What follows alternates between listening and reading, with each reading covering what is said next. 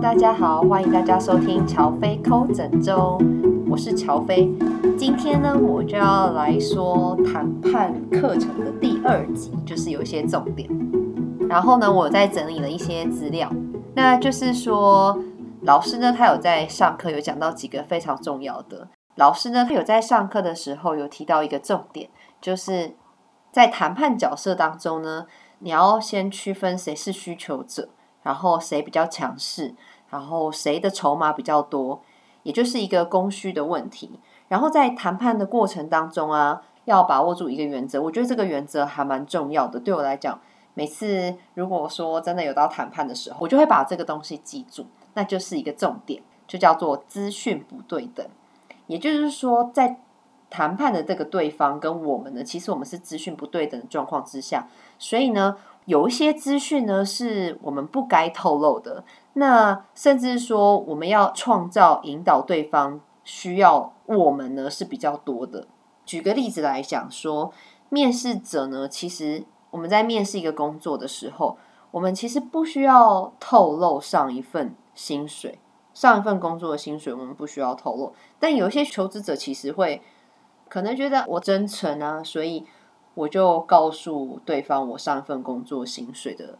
资讯，那其实这个根本没有必要透露你的资讯，因为这样子还反而就是造成你上份公司的不公平啊，或者是说你可能把你自己价码给压低了，那或者是说呢，你也不需要透露关于你离职的真正原因，你不需要跟就是对方啊说，呃，我跟老板不和啊，我跟同事们相处不融洽啊，其实这是没有必要去透露的资讯。那甚至是说，你也不要讲出说哦，我真的很需要这份工作。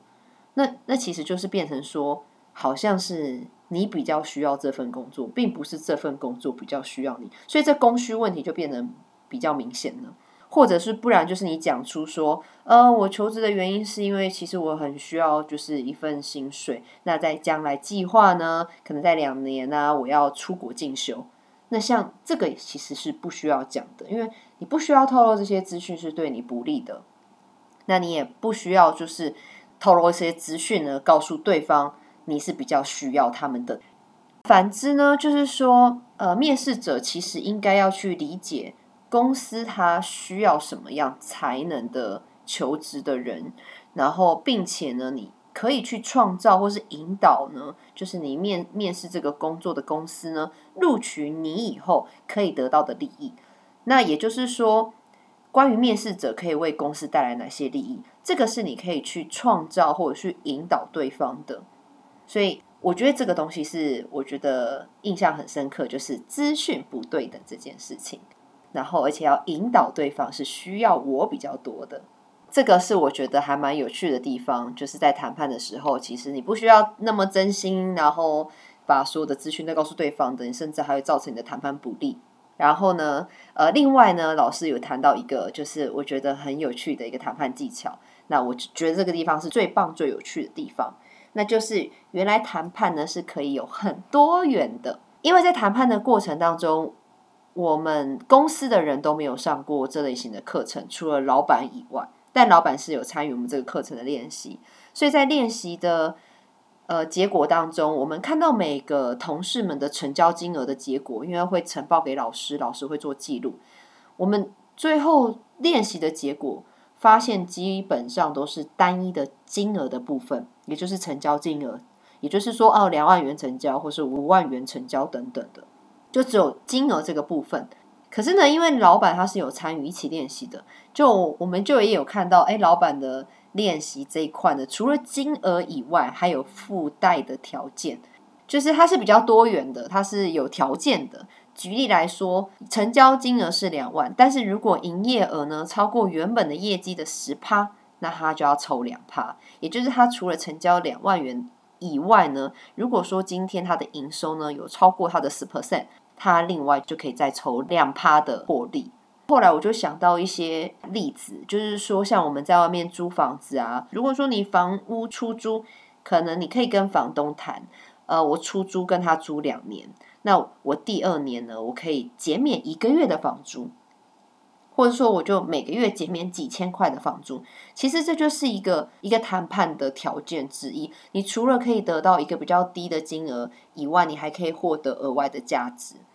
那或者是说有一种方式是说，呃，成交的金额是五万块。但是我能另外赠送三万块的附加价值的产品上去，那这种方式其实也就是表面上维持这个市场的价格，或者是说它有点抬高身价的方法。然后呢，额外就可能会在这种送你一些赠品啊，或是说我额外再做一些就是免费的事情啊之类的。讲到其实有一些艺人的身价很高，也可能是这样子来的。那其实。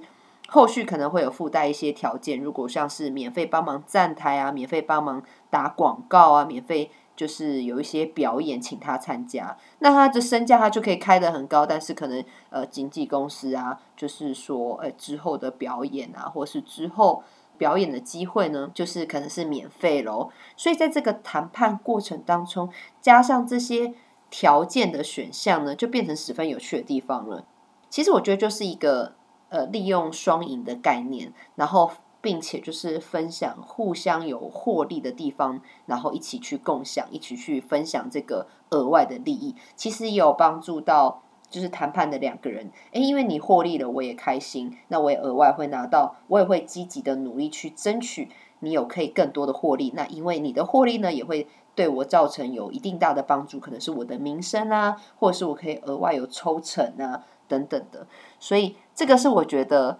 我当初真的没有想到，说原来谈判可以谈出一些条件的。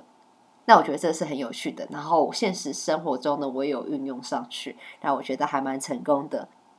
然后接下来呢，就还有几个重要的重点，然后我就把它简单的整理了一下，然后分享给大家。第一个就是不要答应第一次的出价。那为什么不要第一次就答应呢？因为你一口就答应人家，对方第一次出价，对方会觉得哦，这也太简单了，怎么我才出一个两万，就说哦好，马上好成交，人家就会感觉这个金额是有问题的啊，那感觉诶自己是不是出太低了？是不是对方这么快就答应了？所以代表还有空间，所以早知道呢，我就可以再喊低一点。第一次出价，如果你就答应对方，其实是呃损己不利人的。然后第二点呢，就是有谈到一个让步的准则。我们在金额上面的拉锯呢，我们应该要从数字大到数字小，因为这样就可以营造一个感觉，哦，快要到底价了，快要到底价，快要到底价感。所以呢，一开始数字可以是稍微略大的，然后后面越来越小，越来越小，越来越小，越来越小，会让人家感觉哦，不行，已经不行了，已经快要到我的最低的价格了。那另外呢，就是如果说数字带有小数点。那还可能会有那种精算过后的感觉，就是那种嗯零点三或是零点五，也让对方有一点点杀价的空间，但是其实也杀不多了，因为这个小数点的数字嘛，或是一些个位数字，其实也没办法杀太多，让对方有感受到你有在退让的感觉，所以数字呢一次到位。就是不是很好的一件事情，因为让对方会觉得说，哦，为什么第一次有杀价，接下来后面都没办法杀了，会觉得好像没有谈判的或是空间可以去谈，呃，其实也是没有后续的一些交流，那没有互相配合的感觉，那或者是说一开始数字小小小小小小的，突然退让数字突然变大了，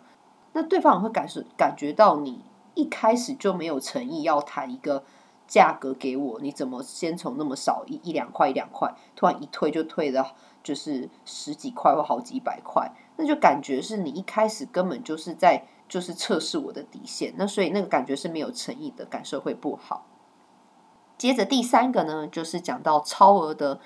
锚定策略，这个其实就是我上一集讲的那个锚定策略。所谓的超额锚定策略，就是选用比较困难的选项，第一个就是先用比较困难选项。然后再用简单的选项，因为人们不习惯一直拒绝别人，所以这个超额的锚定策略呢是比较容易成功的。呃，在历史上其实有一个很有名的故事，就是在一九八零年，然后有一个行销界的十岁小女孩叫做 Andros，叫做 Andros，她是一个女童军。然后因为有一次比赛是看谁就是。可以卖出最多的女童军饼干，然后就可以获得一个出国的一个机会。所以呢，他就是用一个方式，就是每一天呢都挨家挨户的去卖饼干。但是对方在开门的那一刹那呢，女童军的 Androids 都讲说：“你愿意捐三万美元吗？”那可想而知，捐三万美元很高，所以没有人愿意。然后，但是呢，他就接着说：“那呃，您至少可以买一盒女童军的饼干吧？”